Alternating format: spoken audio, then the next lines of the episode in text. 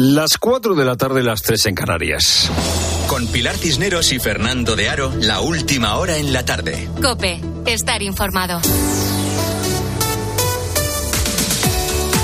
Muy buenas tardes a la gente, gente. Estamos a lunes y el lunes puede ser un día que fomente el pesimismo. El lunes puede fomentar el pesimismo si eh, atendemos a los casos de corrupción, a los políticos divorciados. Los políticos están divorciados de la gente gente.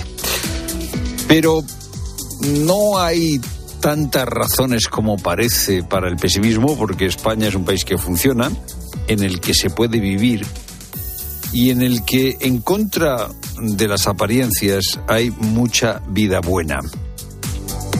¿Dónde subiste cuando viste que había... La planta 7 porque por los halógenos salía humo, pero luego era justo en el A8. Y entonces ya me dediqué a bajar gente para abajo. y Esto es lo que le contaba el viernes Julián, el conserje del edificio incendiado en Valencia, a Pilar Cisneros. Que España funcione, que en España haya espacios, muchos espacios para la vida buena, es algo que sucede porque hay personas como Julián, el conserje, que se jugó la vida para salvar a sus vecinos en un edificio en llamas.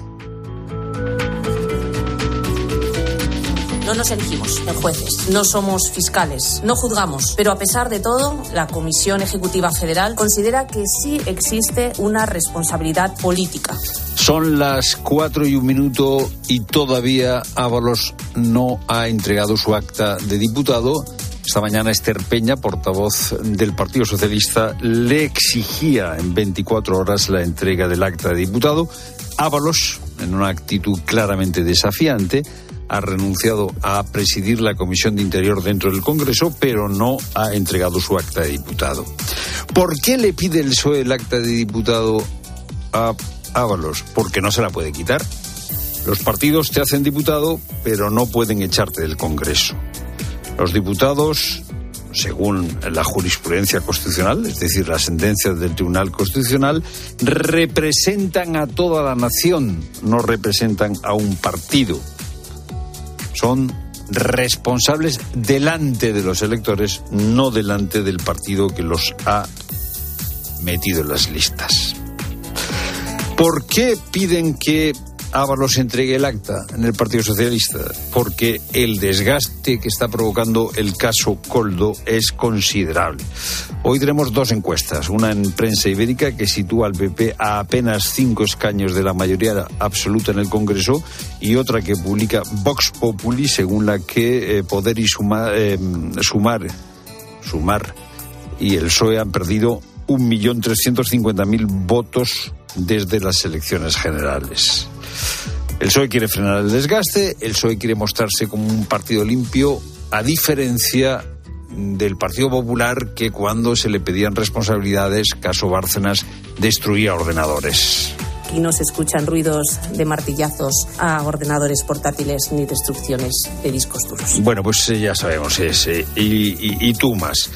En el PSOE le piden el acta a Ábalos, pero no lo expulsan del partido. Si expulsaron, por ejemplo, a Redondo Terreros, que no tenía nada que ver con la corrupción. ¿Por qué no lo hacen? Podrían hacerlo porque los estatutos del partido dicen que hay razón para expulsar a alguien que menoscaba la imagen de los cargos públicos o de las instituciones socialistas. ¿Por qué no lo echan del partido? Para esta pregunta, de momento, no hay respuesta. ¿Y por qué no se va a Ábalos? Bueno, pues va por varias razones. Porque estando en el Congreso es aforado, es decir, eh, tiene que eh, intervenir el Supremo y esto pues va dilatando el caso. Eh, si no es aforado, pues el caso va más rápido. Y luego por el sueldo. Eh, tiene un buen sueldo como diputado. Y hoy nos cuenta el diario El País que Sánchez está negociando una solución personal para Ábalos. ¿Cómo- Qué curiosa es la vida política, ¿no? Solución personal. Cuando te echan de una empresa privada, la solución personal te la buscas tú, no quien te ha echado de la empresa. El PSOE habla de responsabilidad política de Ábalos y por eso le pide el acta de diputado. ¿Y por qué no hablar de la responsabilidad política de Santos Cerdá? que fue quien recomendó a Coldo. ¿Y por qué no hablar de la responsabilidad política de Marlasca, de Francina Armengol? ¿Por qué no hablar de la responsabilidad política de el gobierno de Canarias, del gobierno balear, del gobierno de del interior, del gobierno no, del ministerio.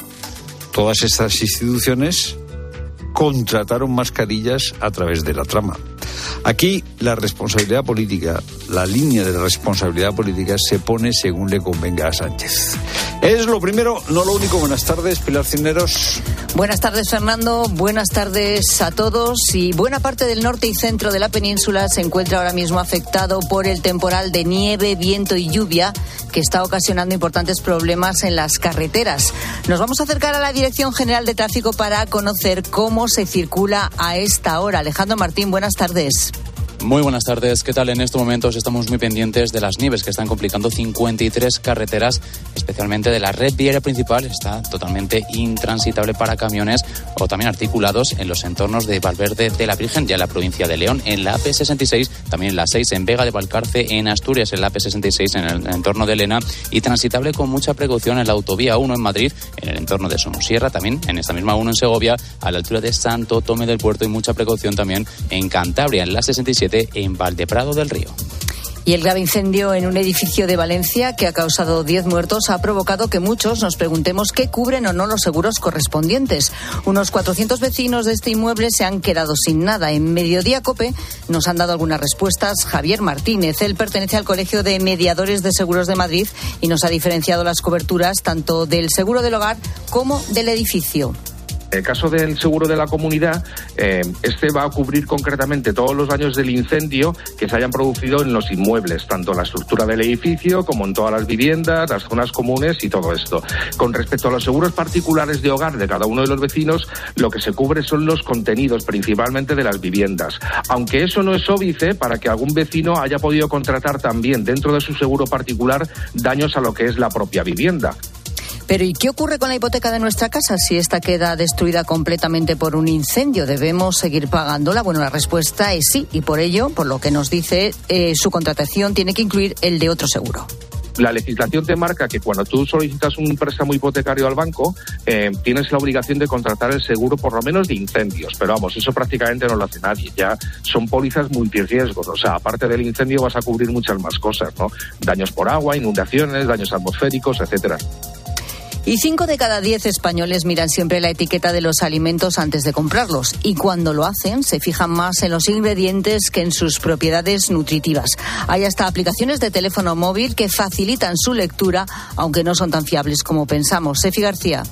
Nunca te fíes del nombre comercial. Mira en el reverso del producto donde aparece el nombre legal y la lista de ingredientes. Van de mayor a menor. Si el más abundante es el azúcar, por ejemplo, aparecerá en primer lugar. Comprueba que los conoces y no desconfíes de los aditivos. Son seguros para la salud. Si te ayudas de una aplicación, procura que tenga base científica o los criterios de la OMS. Son los consejos de la nutricionista Beatriz Robles que nos da otro truco. Los alimentos más saludables son los que no llevan etiquetas o los que llevan etiquetas más sencillas Hablamos de frutas, verduras, legumbres, frutos secos, semillas, leche, lácteos como yogur entero. Esos serían los alimentos en los que tendríamos que basar nuestra dieta. La Unión Europea es un espacio seguro para la alimentación, explica. Otra cosa es que todos los productos sean saludables.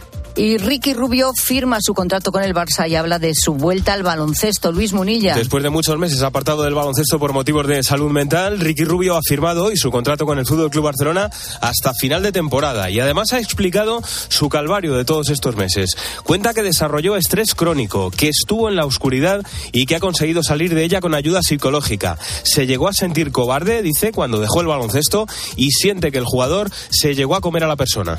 El miedo es relativo, ¿no? El miedo cada uno lo sufre de una forma y a mí al final era que nada me parecía bien. El, jugador se comió a la persona, creo. No sabía quién era en un momento muy complicado y me han hecho ver de que se puede manejar ese miedo, ¿no?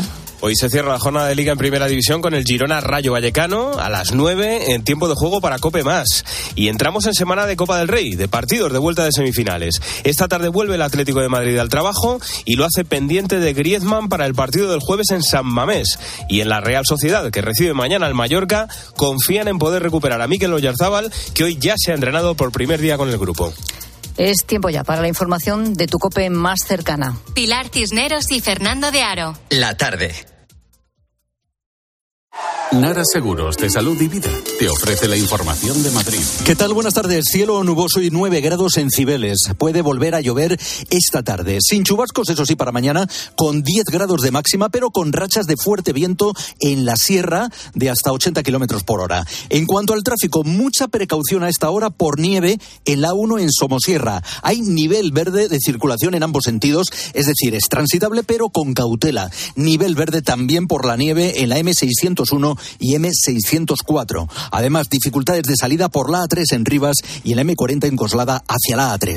La Comunidad de Madrid contaba en 2023 con una de las tasas de riesgo de pobreza más bajas de España, con el 19% frente a la media española del 26. Un 9% de la población madrileña tenía mucha dificultad para llegar a fin de mes. Escuchas la tarde con Pilar Cisneros y Fernando de Aro.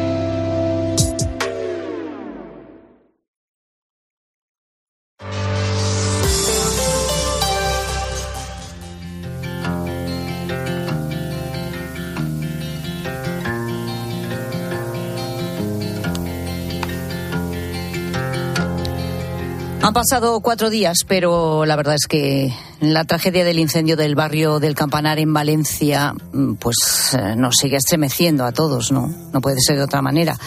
A esta hora, a las eh, cuatro y once minutos de esta tarde de lunes 26 de febrero, hay tres cosas de última hora que tienes que saber sobre este suceso que los primeros datos de la investigación apuntan a un posible cortocircuito en el piso número 86 como causa inicial, como origen del fuego, pero eh, todavía no es seguro. Además, se mantiene el secreto del sumario.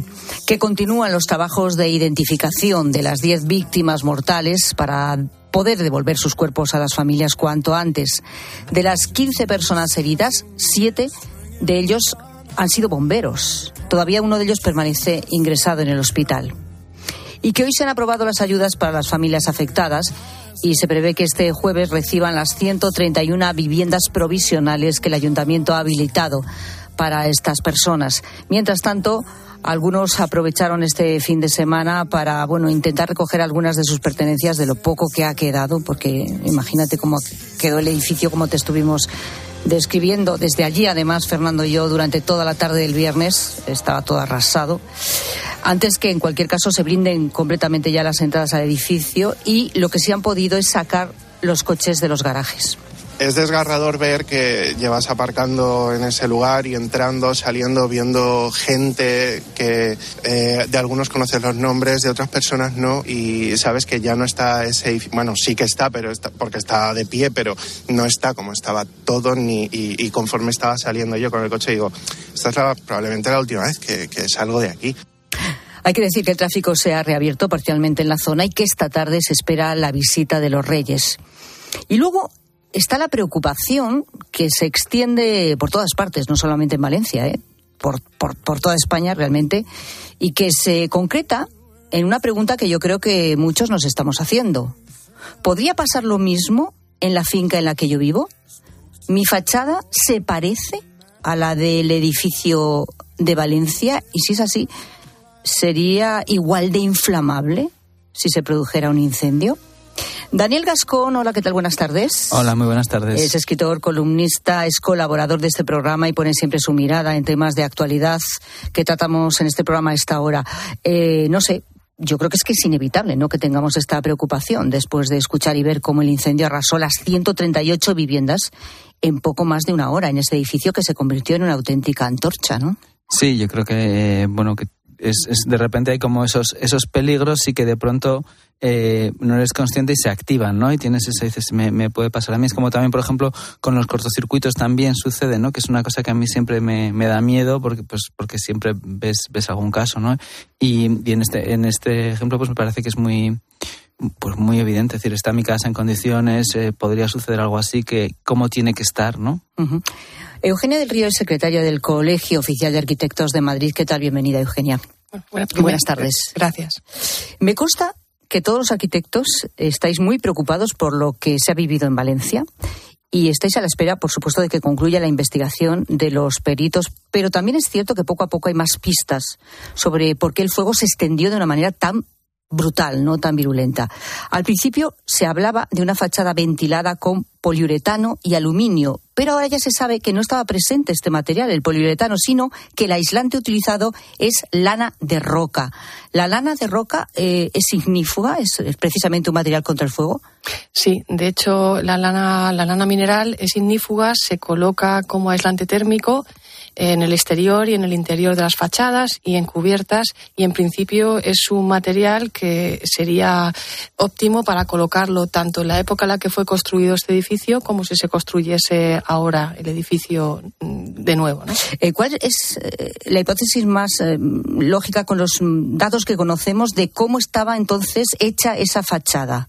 Bueno, es verdad que hay que ser prudentes, ¿no? Porque hay una investigación en curso y hacer cualquier afirmación sobre cómo estaba construido el edificio hasta que los peritos no hagan su dictamen oficial pues es un poco eh, peligroso. Pero con las imágenes que hay y los datos que vemos, sí podemos decir que es una fachada ventilada que estaría compuesta por una fábrica de ladrillo, que es lo que le da rigidez y separa del exterior la vivienda de los habitantes. A esa eh, fachada de ladrillo estaría pegado o sujetado la lana de mineral, la lana de roca. Luego habría una, una cámara de aire de ventilación y después un, eh, material que es el que le da el aspecto al edificio, que sería para, proteger ese aislamiento y para darle pues, eh, pues una estética. ¿no? Este material de fachada, que es el que todo el mundo supone que ha sido el problema en el incendio, es un composite. Los composites es un, es un, material compuesto que está formado por dos láminas de aluminio, una a cada lado en este caso, y luego tiene un alma en el centro que es la que le da rigidez. Su función es darle rigidez a la, a la placa. Si es un material plástico y ha estado en contacto con el fuego, esto es inflamable. Y eh, puede ser que no fuera plástico, que fuera también un material eh, mineral, pero eh, para unirlo lleva unos pegamentos, unos adhesivos que también pueden ser inflamables. Porque por las imágenes y cómo volaban las placas y la rapidez con las que se ha propagado, pues probablemente este ha sido el, lo que ha hecho que, arda todo con tanta velocidad. Em, hay miles de edificios construidos así en España, ¿verdad?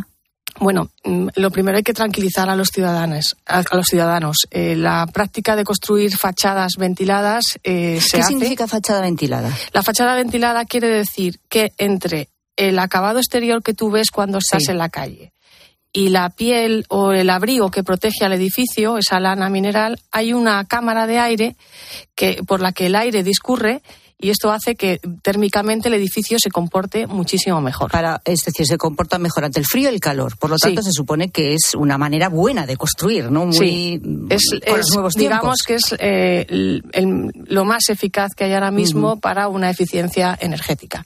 Y además, eh, por tranquilizar a la gente, no tiene, no, no es peligroso para, para no, para, para el, fuego, siempre y cuando se, se utilice con las, eh, con las garantías y con las, con las condiciones que nos dice la normativa ahora mismo, ¿no? La normativa, sobre todo, la última que tenemos, que claro, es del 2019 y el 2020 no quiere decir que todo lo que esté construido antes eh, sea peligroso. Habrá que analizar cada edificio en cada caso. Incluso con el mismo material que la torre que se ha quemado en Valencia, puede haber otro edificio que esté construido con los mismos materiales y que no tenga el mismo riesgo por, la, por, por su forma, eh, por dónde esté ubicado, eh, por el número de pisos o balcones que tengan, que hagan de cortafuegos. Entonces, yo quiero lo primero de todo tranquilizar a los ciudadanos porque que no tiene por qué ser peligroso en todos los casos.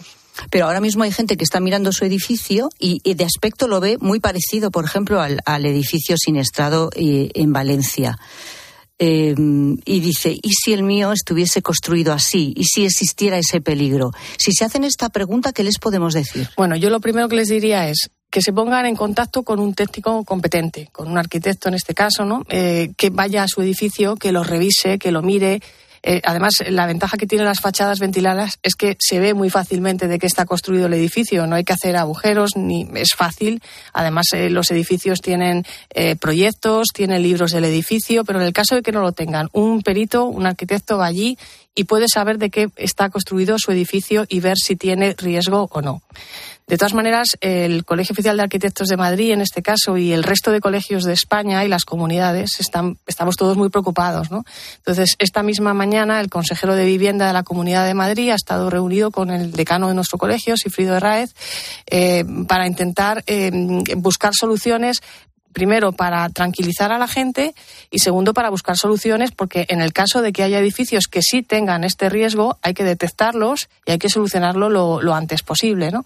Entonces eh, se va a poner en el Colegio Oficial de Arquitectos de Madrid una, una oficina para atención a las a los, eh, las comunidades de propietarios en, en, conjunto con la Comunidad de Madrid y con los colegios de administradores de fincas, para que allí puedan ir los ciudadanos fundamentalmente los, las comunidades de propietarios, eh, se analicen los casos y se busquen aquellos edificios que realmente hay que actuar, incluso siendo proactivos. A lo mejor no se acerca a nadie, pero nosotros como peritos eh, podemos pensar que hay algún edificio de nuestra comunidad, en este caso, ¿no? de la Comunidad de Madrid, que, creemos que tiene ese riesgo y ponernos en, contacto con ellos. Esto se está haciendo aquí, pero dices que todos los eh, colegios de arquitectos de España están y te consta que estáis todos preocupados por lo que se ha visto en Valencia, por lo tanto entiendo que estará llevando a cabo actuaciones similares en las demás comunidades autónomas.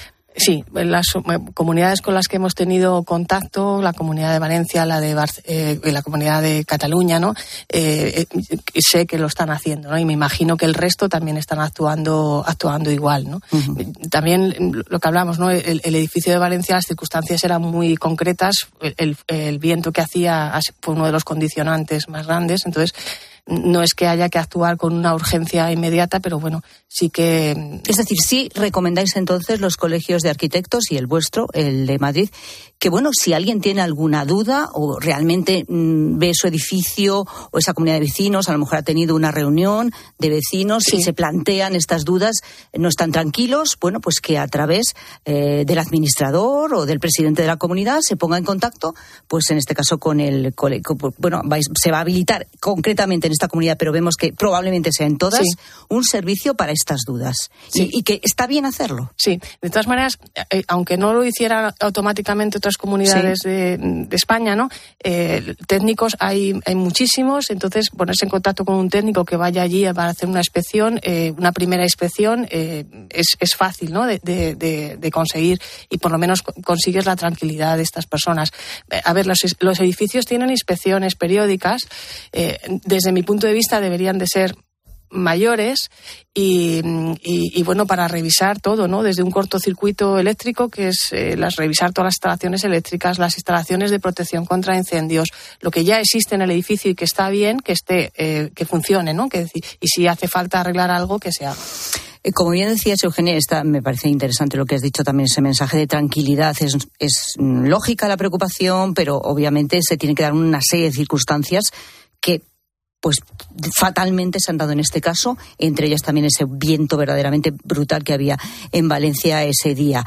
Eh, pero me hablas de que, en cualquier caso, en esa época, construir con esos materiales, independientemente de qué está, por lo tanto, en medio de las dos placas de aluminio, si ese material tal vez, bueno, no era el mejor, no, no, no ilegal, porque por lo visto legal en aquella época seguramente lo era, pero quizá no el mejor y probablemente ahora hay materiales mejores que no son tan inflamables para esa placa de composite, ¿no? ¿Me has dicho que es? Sí, es, un composite, ¿no? Sí, la marca no, la conocemos. Eh, es verdad que, que eh, placas hay de muchas eh, marcas, modelos, seguridad, resistencias al fuego y además, conforme pasa el tiempo, cada vez tienen mejores, son mejores, ¿no? Por ejemplo, ahora Ahora mismo, si colocamos una lámina en un edificio de esa altura, pues tendría que tener eh, una clasificación al fuego que, por ejemplo, no produjera goteo. Es decir, que en el caso de que se quemase, no hubiera gotas que puedan caer hacia abajo y puedan inflamar otras eh, placas que estén más abajo. Sin embargo, en aquella época tal vez sí ha ocurrido Pero esto, puede, haber,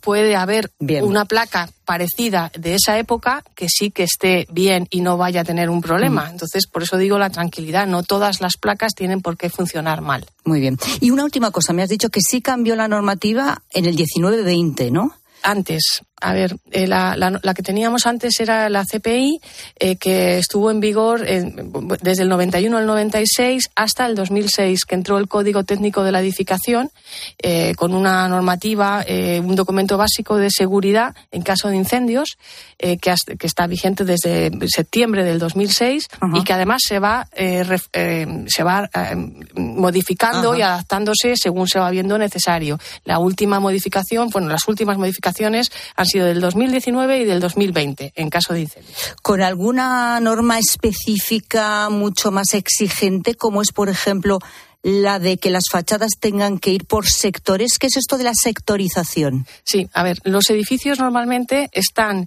eh, por incendios, están divididos en sectores. Por ejemplo, el garaje de ese edificio sería un sector de incendios totalmente independiente del resto del edificio. Y prueba de ello es que se ha mantenido prácticamente intacto. Las plantas de los edificios también tienen zonas con sectores de incendio eh, que son independientes, que además hay que mantener. Hay que, por ejemplo, si hay una escalera de evacuación de incendios que es un sector independiente y tiene puertas cortafuegos, tienen que estar cerradas siempre, no pueden estar abiertas, ¿no? Y luego las, las plantas también. Eh, esta sectorización ahora se debe de llevar hasta la fachada. Es decir, la fachada también está eh, sectorizada. Entonces, si tenemos una fachada ventilada que tiene una cámara de aire que va a funcionar como un tiro, como una chimenea en el caso de un incendio, eh, lo que tenemos que hacer es sectorizarla para que si se produce un incendio en, un, en la planta 2, a lo mejor sí sube a la 3, pero no a la 4, porque hay un corte. Pues muy interesante y muy bien explicado, la verdad, Eugenia del Río, secretaria del Colegio Oficial de Arquitectos de Madrid. Daniel, estabas muy atento también escuchando lo que nos decía. Sí, porque, bueno, como lo ha contado también, y he, entendido mejor ¿no? lo, que pasaba y también esa, pues por una parte la, necesidad de la prevención, pero, pero, pero también de la, de la tranquilidad, ¿no? De no, de tampoco saltar al, al, pánico. Ya lo ha dicho eso de la chimenea y yo he vivido en alguna casa donde ardía la chimenea, ¿no? Que, ah, sí, las chimeneas, sí, sí, ¿verdad? Y, entonces esa, esa, imagen, pero claro, en, en, un lugar con tantísima gente viviendo y, y ese pánico, ¿no? De, comprensible. Bueno, pues eh, tranquilidad en principio y que lógicamente existe esa posibilidad, sí, que además se está poniendo en marcha probablemente en todas las comunidades, de que exista esa posibilidad que las propias comunidades acudan a los técnicos por si tienen dudas para que vayan a revisarlo o de forma privada, si alguien lo desea, pues eh, eh contratar a un técnico para que revise, por tanto, esa fachada. Eugenia del Río, muchísimas gracias. Gracias a vosotros. Muy amable.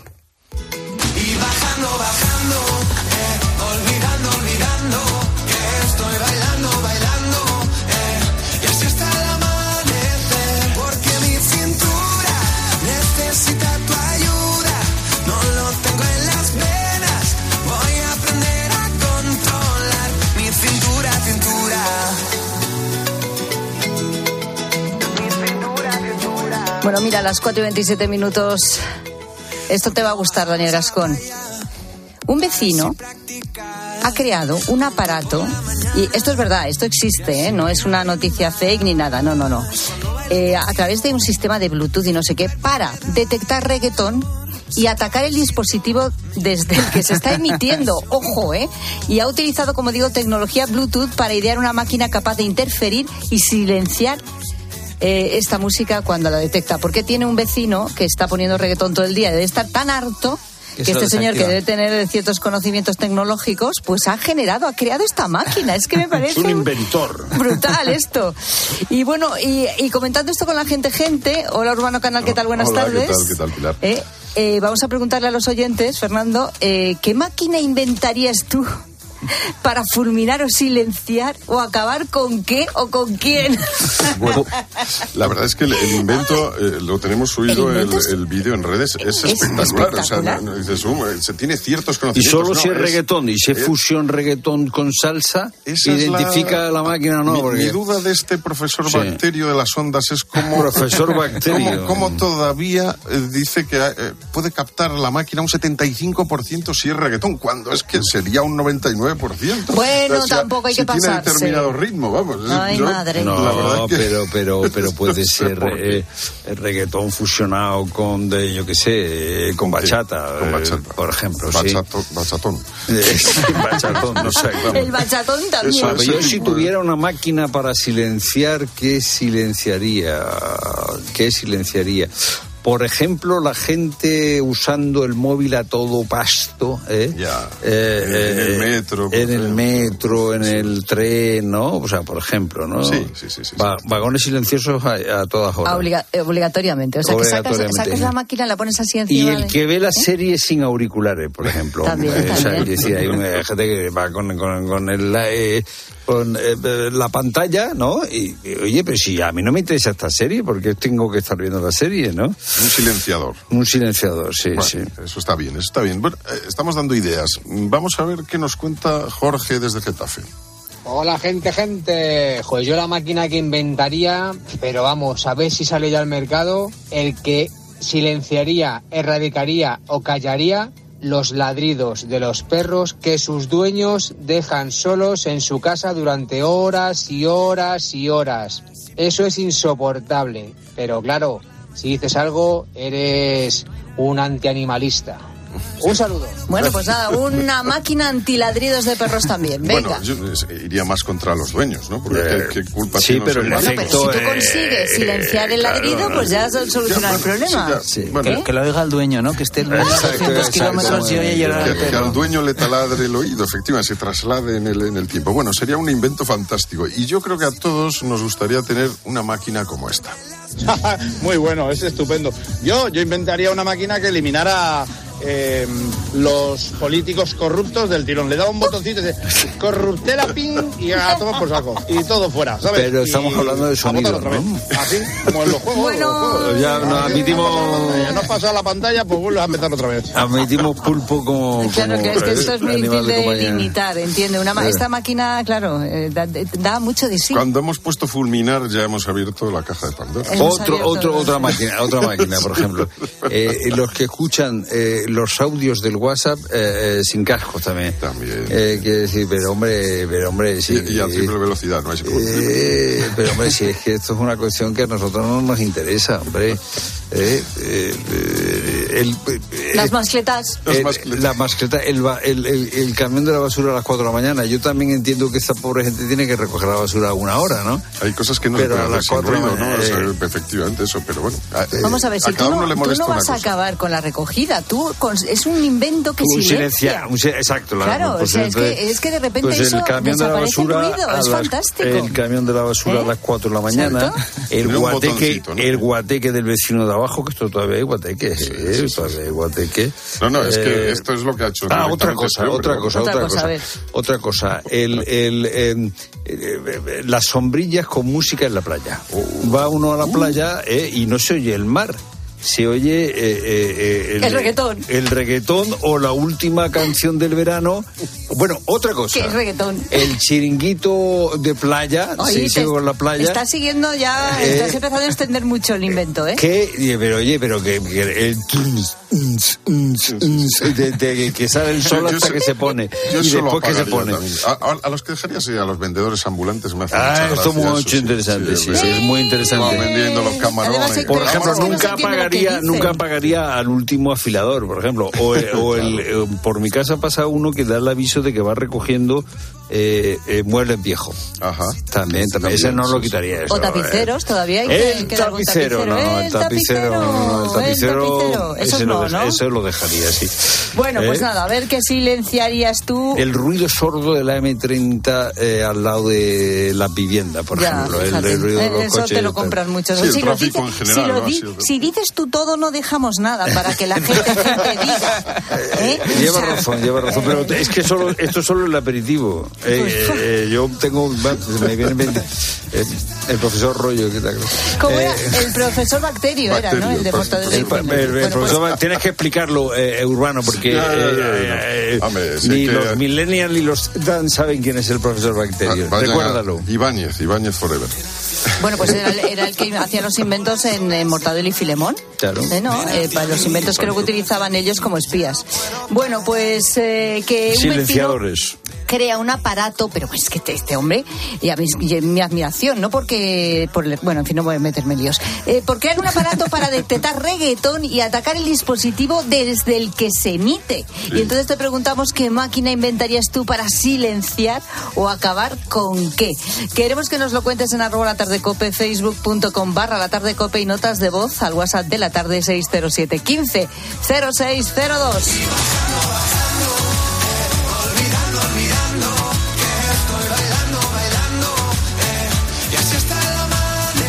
Escuchas la tarde. Con Pilar Cisneros y Fernando de Aro. Cope, estar informado. Si afecta tu bolsillo, le interesa a Carlos Herrera. El gobierno italiano ha reducido el paro recortando los subsidios. Anda. Mira, sí, con todas las reservas del mundo sobre el conjunto de medidas del gobierno presidido por Giorgia Meloni, una de tipo económico pues nos ha sorprendido especialmente. Se trata del recorte de la que allí se denomina renta ciudadana. Aunque esta decisión pues fue súper criticada, los datos indican una reducción significativa en el desempleo. Carlos Herrera, Marc Vidal y tu economía. De lunes a viernes desde las 8 de la mañana. En Herrera en Cope. Contratar la luz con Repsol, ahorrar en tus repostajes. Contratar la luz con Repsol, ahorrar en tus repostajes. Contratar la luz con Repsol. ¿Pero ahor- qué estás haciendo? Contratar la luz con Repsol.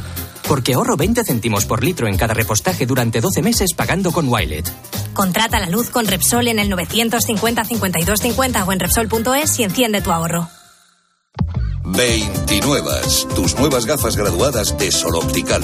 Estrena gafas por solo 29 euros. Infórmate en soloptical.com. ¿Te lo digo o te lo cuento? Te lo digo. Tenemos todos los seguros contigo y aún así, ¿pagamos de más? Te lo cuento. Nosotros nos vamos a la mutua. Vente a la mutua con cualquiera de tus seguros. Te bajamos su precio, sea cual sea. Llama al 91 555 5555. 91 555 5555. Te lo digo o te lo cuento. Vente a la mutua. Condiciones en mutua.es. Estimados viajeros, verano a la vista. El verano está más cerca de lo que crees. Reserva tu viaje con Holiday para las vacaciones de verano a Ribera Maya, Punta Cana o Cayo Santa María. Consigue un cupón regalo de hasta 600 euros en el corte inglés. Hazlo ya y anticipa tu reserva. Consulta condiciones en viajes el corte inglés. Escuchas la tarde. Y recuerda, la mejor experiencia y el mejor sonido solo los encuentras en cope.es y en la aplicación móvil. Descárgatela. No te olvides de Ucrania. Después de dos años, la guerra continúa. No te olvides de su iglesia, que te necesita para sanar las tremendas heridas psicológicas de una población traumatizada. En esta cuaresma, ayuda a la iglesia en Ucrania a llevar su cruz con COPE y ayuda a la iglesia necesitada. Llama ahora al 91 725 92 12 o dona en ayudalaiglesianecesitada.es. Cibeles, Gran Vía, Callao, Puerta del Sol, Palacio Real. El 28 de abril, Madrid se viste de running en el Zurich Rock and Roll Running Series Madrid 2024. Vive una experiencia única en maratón, media maratón o 10 kilómetros. Últimas inscripciones en rockandrollmadridrun.com. Patrocinador oficial Coca-Cola. Bienvenidos a una nueva temporada de Fórmula 1 en Dazón. Fernando está listo, Carlos preparado y nosotros dispuestos a vivir con pasión cada gran premio, porque la Fórmula 1 nos corre por las venas. Vívela solo en Dazón desde 19,99 euros al mes.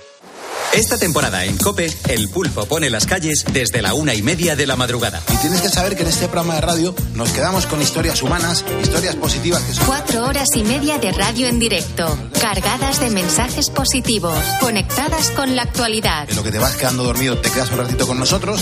Y luego también está toda la gente que está trabajando en este momento. Poniendo las calles, el programa de los ponedores, de los trabajadores nocturnos y de los noctámbulos por afición. Andrés, ¿cómo estás? Buenas noches. Buenas noches, Pulpo. Mira, ahora mismo aquí en la panadería. Poniendo las calles, con Carlos Moreno, el pulpo.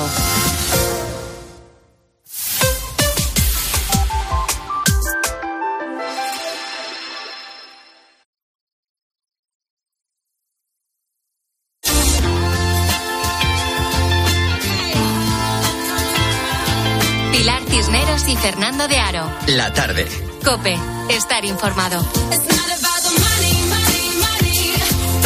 El reloj y de momento Ábalos, que sepamos, eh, a las 5 menos 22 minutos todavía no ha entregado su acta de diputado. Esta mañana se la pedía el Partido Socialista, Esther Peña, portavoz del PSOE. No nos erigimos en jueces, no somos fiscales, no juzgamos, pero a pesar de todo, la Comisión Ejecutiva Federal considera que sí existe una responsabilidad política. Existe responsabilidad política y Ábalos debe entregar su acta de diputado. Esther Peña ha aprovechado la ocasión para decir que ellos no son como el PP. Aquí no se escuchan ruidos de martillazos a ordenadores portátiles ni destrucciones de discos duros. Pablo Iglesias, buenas tardes. ¿Qué tal? Muy buenas tardes. ¿Por qué a las 5 menos 20 ya todavía eh, eh, Ábalos no ha entregado el acta de diputado, pero sí ha eh, renunciado a presidir la Comisión de Interior, por la que tiene un suplemento salarial bastante sustancioso. ¿Por qué no ha entregado el acta de diputado? ¿Por qué el Partido Socialista no le ha cesado de militancia? Cesó a Nicolás Redondo, que no tiene nada que ver con... Eh, que no estaba acusado de nada, ¿no? Simplemente por opinar libremente en estos micrófonos. que no tiene nada que ver con la corrupción, ¿no? ¿Por qué una cosa y por qué la otra? Bueno, si buscas una explicación coherente y, basada en la verdad, yo creo que no, tenemos ni explicaciones coherentes ni, ni, tampoco del todo ciertas. Para empezar, porque lo que estamos viviendo en estas horas eh, son ejercicios de contradicción respecto a lo dicho la semana pasada. Cuando estalló todo el escándalo, el propio exministro Ábalos compareció en los pasillos del Congreso y, apareció con cara compungida, eh, de sorpresa él se acababa de enterar, eh, no se lo podía creer, estaba profundamente decepcionado en lo personal y el Partido Socialista avaló aquel discurso. De hecho, rápidamente, en cuanto Ábalos eh, dio las explicaciones, eh, las peticiones que hicimos los periodistas a, a la dirección del Partido Socialista, precisamente para saber si ellos lo compartían o no, era de cierre de filas y apoyo absoluto a Ábalos. ¿Qué ha pasado desde el jueves hasta hoy lunes para que el Partido Socialista haya cambiado su opinión? Pues en términos, digamos, jurídicos o judiciales en este caso, absolutamente nada. En términos políticos podríamos decir que tampoco, porque no tenemos novedades. ¿eh? Lo que ha habido ha sido nuevas informaciones que demuestran cada vez más que evidentemente el control y la influencia que tenía Coldo García sobre determinados contratos y la influencia que podía jugar, pues parece mucho más determinante. Y sobre todo lo que parece muy claro, y aquí es donde eh, seguramente está el quiz de la cuestión, es que eh, el trabajo que él hacía como asesor personal del exministro Ábalos, que así lo definió él mismo, era un asesor personal, pues lo, lo que viene a demostrar es que de alguna manera eh, hacía lo que le mandaban. Y, o por lo menos eso es lo que da la sensación. Entonces cuesta mucho cortar ese cordón umbilical entre el asesor personal que se estaba lucrando y llevándose comisiones y, y, poco menos que llamando a sitios para que asignaran contratos porque él decía que lo decía el ministro y que el ministro tuviera un asesor personal y no sabía lo que hacía el asesor personal. Pero yo aquí creo que hay que subrayar dos cosas. Una es, Ábalos no está ni siquiera citado a declarar como testigo, no está investigado, no está imputado. Es cierto que el, el, el juzgado que está llevando a cabo las investigaciones no le puede llamar, ¿vale? Porque precisamente como él es diputado ahora mismo está aforado. y tendría que elevar la causa al Tribunal Supremo. Aquí la otra novedad y el segundo asunto importante es que si él renuncia al escaño de diputado, automáticamente pasa a ser como cualquier otro ciudadano, como el propio Coldo García, y por tanto puede pasar a ser investigado, imputado de inmediato y esa es una dentro de, las razones seguramente por las que no entrega el acta de diputado. Bueno, esa puede ser una razón desde el punto de vista judicial, pero eh, si nos queremos el discurso de Ábalos, de que él no lo sabía, de que había sido Coldo García quien hizo todo y tal, yo entiendo que, que, José Luis Ábalos diga, no tengo por qué renunciar a, un escaño. Si aquí no hay una responsabilidad política, y mi partido decía hasta ayer domingo que no había una responsabilidad política, ¿por qué tengo que adoptar una responsabilidad política? Si, como dice Ábalos, y yo creo que ahí sí que tiene razón, o una parte de razón, él, sus responsabilidades políticas fueron como ministro. Y por tanto, si cometió errores como ministro, aunque sea de confiar en una persona, él ya pagó con eso porque el presidente del gobierno le cesó en ese cargo. Y ahí es donde está la clave. ¿Por qué le cesó el presidente del gobierno? Ya, ya, ya. ya.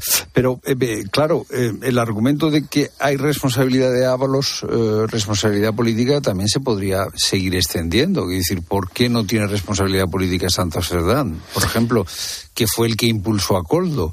García, ¿por qué no tiene responsabilidad política el ministro Marlasca si su ministerio contrató mascarillas a través de la trama. ¿Por qué no tiene responsabilidad política el ministro de Política Territorial si su gobierno entonces en Canarias contrató también a la trama? O la hoy presidenta del Congreso, tercera institución del Estado, ojo, la tercera institución del Estado, Francina Armengol, también contrató con la trama porque alguien le recomendó que contratara con esta trama. Entonces, evidentemente, si aplicamos el criterio de la responsabilidad política, eh, que hoy sí que ve el Comité Federal o la Ejecutiva Federal del PSOE, mejor dicho, el, la Ejecutiva Federal del PSOE sí ve esa responsabilidad política que no ha visto los días anteriores, podríamos aplicarla exactamente igual al resto de los responsables. Pero yo voy más arriba todavía. Y el presidente del gobierno. El presidente del gobierno. Pero tú crees que este es el caso eh, Sánchez, no el caso Ábalos, como dice el PP. Yo eh, no tengo la certeza de si realmente Ábalos ha cometido delito o no ha cometido delito. Y por lo que sabemos hasta ahora, da la sensación de que no ha cometido delito. Puede tener culpa política, puede tener un montón de responsabilidades de otro ámbito, pero de momento delito no tiene pinta de que haya cometido por lo que sabemos hasta ahora. Pero es que por encima de las sospechas que tengamos sobre Ábalos, yo creo que aquí hay otra sospecha, que es la del encubrimiento. Y el presidente del gobierno hay que recordarlo, un día y otro día también, cesó a Ábalos. De repente, por sorpresa, cuando nadie lo esperaba en el gobierno, cuando nadie lo esperaba del partido. Le apartó del Ministerio de Transportes y le apartó de la Secretaría de Organización del PSOE, que es quien realmente manda en el PSOE, cuando toma una decisión de quitarle de los dos sitios ¿Sabía sin Sánchez motivo. en ese momento algo ya? Es que esa es la pregunta que, que yo creo que todos nos hacemos desde hace mucho tiempo. Cuando empezaron las primeras informaciones so- sobre Coldo García, eh, eh, parecía que ese podía ser la única razón para que Sánchez en su momento hubiera cesado a, a José Luis Ábalos del ministerio, pero también incluso del partido, donde hacía una buena labor del partido y era de la máxima confianza de Pedro Sánchez. Entonces, si Pedro Sánchez eh, quiebra su confianza en José Luis Ábalos en los dos sitios, en el gobierno y en el partido, nunca se ha explicado cuál fue el motivo de esa pérdida de confianza. Y ahora tenemos sobre la mesa un caso de corrupción muy grave que da síntomas de que ese sería motivo suficiente. ¿Cuál es el problema de si ese fue la verdadera razón? Que el presidente del gobierno podía estar al tanto de ciertas irregularidades, no significa que cometiera delitos ni que los conociera, evidentemente, pero sí de que no se estaban haciendo bien las cosas y han pasado dos años.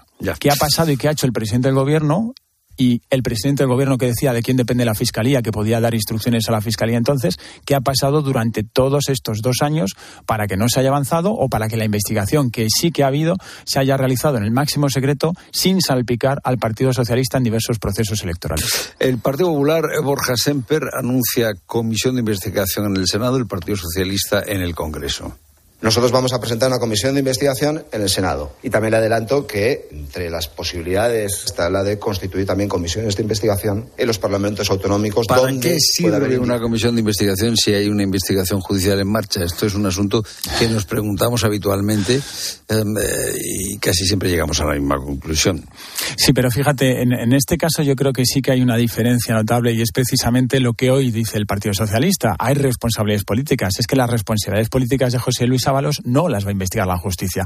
O como te decía yo ahora hace un minuto, hasta ahora la justicia no está investigando a José Luis Ábalos, pero sí que una comisión de investigación eh, parlamentaria pidiendo documentos, pidiendo declaraciones en un momento en el que Ábalos no está en el meollo judicial, sí puede ayudar a investigar la parte política. Y luego, sobre todo, está la de mayor trascendencia, que es hasta dónde se conocía dentro del gobierno estas irregularidades. Y ahí se puede elevar incluso hasta el presidente del gobierno. Y evidentemente el ámbito judicial no va a caer en ese, eh, o no va a llegar a ese nivel porque no hay pruebas para ello, porque los indicios ni siquiera apuntan a ello, pero desde el punto de vista político hay claras y grandes sospechas de que el presidente del gobierno podía estar al tanto o de que el propio Ábalos quizá informó a- al presidente del gobierno o a alguna otra persona del, del- partido y del gobierno. Y ahí las comisiones de investigación sí que pueden actuar.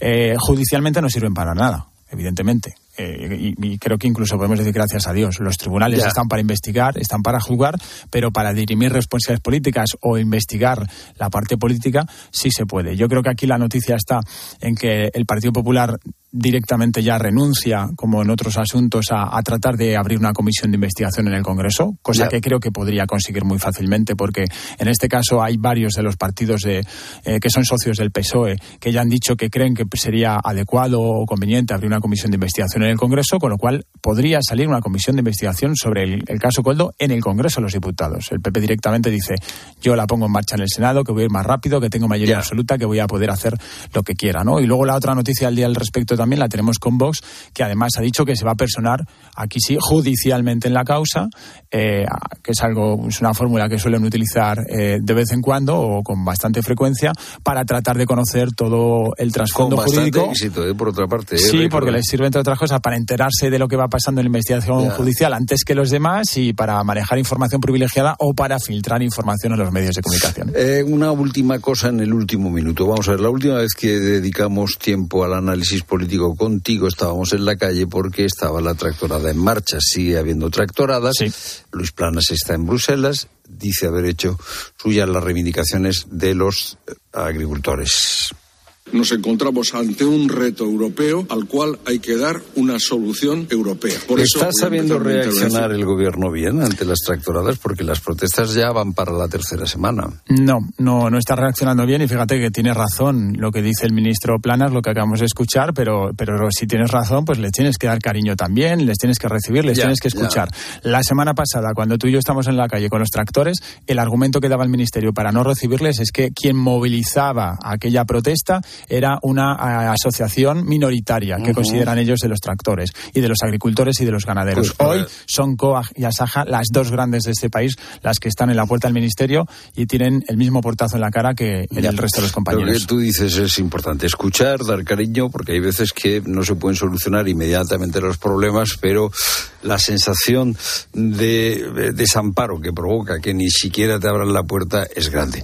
Bueno, pues eh, nos quedamos, Pilar, con eh, lo que nos dice Pablo sobre mm, el caso Coldo. Eh, lo que nos dice Pablo es que no tenemos respuesta a por qué no le han echado del partido si echan a gente como Redondo Terrero que eh, no se parece nada eh, a Coldo García. Buena pregunta, sin duda, que ha puesto Pablo, efectivamente, encima de la mesa de análisis aquí en la tarde.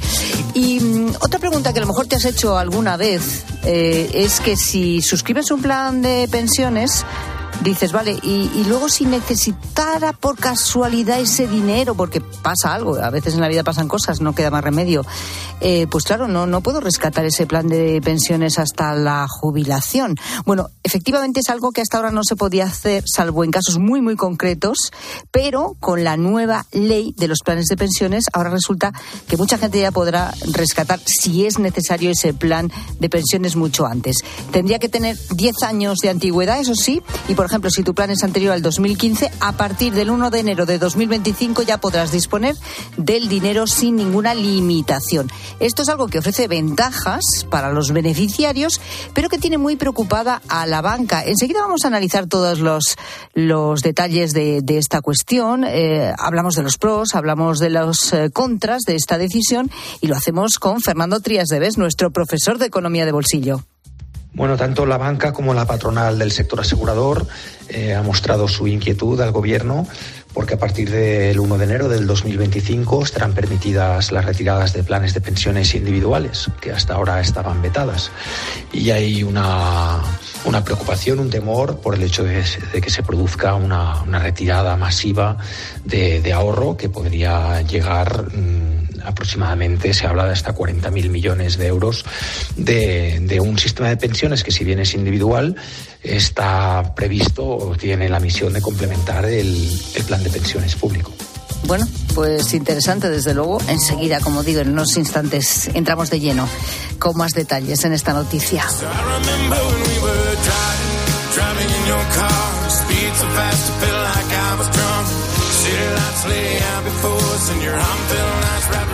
Y también es bien curiosa la noticia que te estamos contando eh, de que un vecino ha creado un aparato para detectar reggaetón y atacar el dispositivo desde el que se emite. Eh, estaba cansado este hombre de que sus vecinos pusieran el reggaetón a todo trapo y dijo, pues hasta aquí hemos llegado. Esto ya como lo interfiero yo. Debe ser que el señor pues tenía conocimientos en tecnología y ha logrado crear un aparato con inteligencia artificial además y tecnología Bluetooth y ha ideado una máquina que consigue, en cuanto capta notas de reggaetón por los alrededores, y movilizar el, el, sistema que lo emite, pero, pero urbano, es brutal esto. bueno. y a los oyentes de la tarde le estamos preguntando a cuenta de esto, eh, ¿qué otras cosas, si tuvieras un aparatito eh, y mm. lo pudieras además dirigir a lo que tú quisieras, qué otras cosas eh, silenciarías con una máquina similar, ¿no? O fulminarías, ¿qué dice la gente, gente? Pues una máquina que sería de, muy de dibujos animados, pero yo creo que muy útil esta. Buenas tardes, gente, gente. Pues yo inventaría una máquina para que cada vez que una persona nos miente, le empezara a crecer la nariz como a Pinocho, pero que se le quedara así, porque últimamente estamos tragando, bueno, yo es que no puedo poner la noticia, digo, veo Pinochos por todas partes. Venga, un saludo y buenas tardes. una máquina de la verdad. Máquina de la verdad, eh, pero, pero que, que tú, tú, ves físicamente como. Marca Gepeto, quizás. Total, marca Gepeto.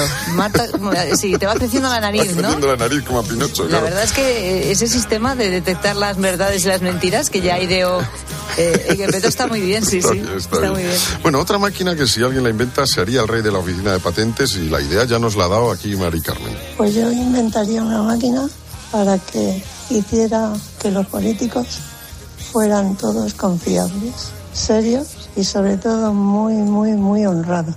Pero es que me parece que es una máquina muy difícil de conseguir. Esta máquina. Esta, esta máquina va a ser complicado. Yo no, no, no, lo ves, no, no, es fácil, ¿no? Bueno, pues oye, pero si alguien acude a la oficina de patentes, yo creo que se, sería como, una, un invento como este, ¿no? Cosa potente. Y luego, pues ya que hablamos de ruidos, ruidos molestos, hay algunos que son, pues eso, que todos coincidiremos en que sí, que es molesto. Buenas tardes, gente, gente. Pues yo inventaría una máquina que silenciase todas las conversaciones de terraza y de bar nocturna y de cafeterías y terrazas en general en verano que impiden a la gente que trabajamos y madrugamos poder descansar cómodamente. ¿eh? Entonces estaría muy bien que eso desapareciera de una vez por todas. ¿Eh? Estaría muy bien, yo lo entiendo, ¿no? Eh, sí, sí, porque es verdad, a veces es, es, totalmente incompatible la gente que está disfrutando de una noche de verano con la gente que, sin embargo, tiene que seguir con el día a día y el trabajo. Y que el despertador va a sonar igual. y totalmente, y es una angustia la que te entra que no me extraña que en ese momento quisieras darle un botón y que todo aquello... inmediatamente se silenciara. bueno, eh, ¿para qué inventarías tú una máquina para silenciar o acabar con qué? Queremos que nos lo cuentes en el 60715 0602.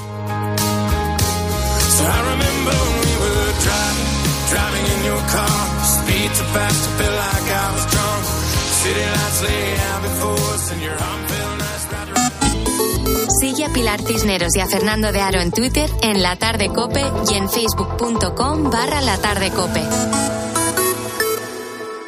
Vodafone te trae Dazón con Fórmula 1, MotoGP y otras competiciones. Llama al 1444 y llévate por solo 40 euros fibra móvil y televisión con el primer mes de Dazón Esencial de regalo. Llama ya al 1444. Vodafone.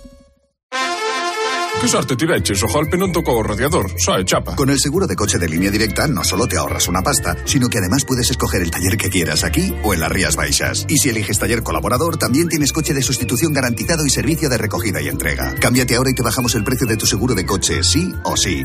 Ven directo a lineadirecta.com o llama al 917-700-700. El valor de ser directo. Consulta condiciones. En Carglass creemos que todos los parabrisas merecen una segunda oportunidad, incluso los irreparables. Por eso tenemos contenedores en todos nuestros talleres para que puedan ser reciclados y así darles una segunda vida. Carglass cambia, Carglass repara. Hace nada eras un bebé y mírate, todo un hombre. Con tu trabajo, tus amigos, tu casa. estoy muy, muy orgulloso de ti, hijo mío. Gracias. ¿Puede arreglar la cisterna o...? Tengo que encargar una pieza, pero sí, hijo mío, sí.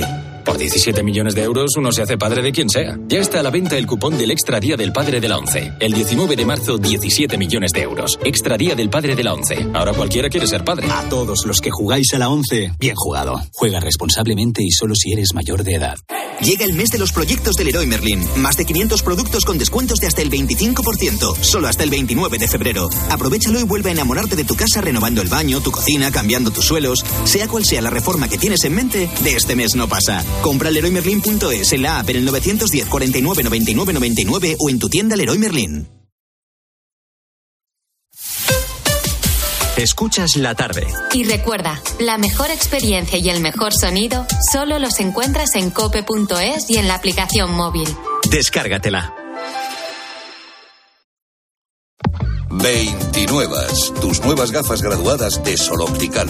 Estrena gafas por solo 29 euros. Infórmate en soloptical.com. Lo sentimos, pero no quedan utilitarios en alquiler. ¿Le importaría ir en un descapotable último modelo? A que a todos nos gusta recibir más de lo que esperamos. Pues en Berti tienes el seguro de tu coche desde solo 180 euros y además te llevan las revisiones y mantenimiento ilimitados totalmente gratis durante un año. Ah, sí, sin más. Calcula tu precio en Berti.es. Ahorra tiempo, ahorra dinero. Estoy buscando unos neumáticos casual, con un look de entretiempo y tal, para la playa, la nieve, la lluvia. Vamos para todo el año. Si lo que quieres es algo que agarre con todo, los neumáticos cuatro estaciones son tendencia. Aprovecha el 2x1 de Peugeot Service con las mejores marcas y triunfa en cualquier pasarela. Esto, carretera. Condiciones en peugeot.es. En Lowy somos más cañeros que nunca, porque te traemos nuestra mejor ofertaza. Fibra y móvil 5G por solo 29,95, precio definitivo. Si quieres ahorrar, corre a lowy.es o llama al 1456. Los goles de tu equipo solo se viven así en tiempo de juego. Vamos a ver si aparece el Atlético Aviación. Pincha el Griezmann. La colocamos en el City. Del Sevilla.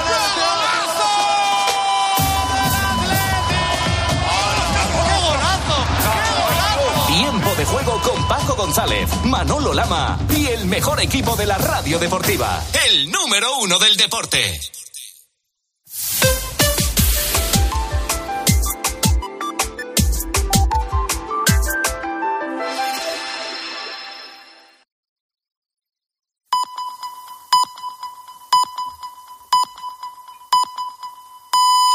Las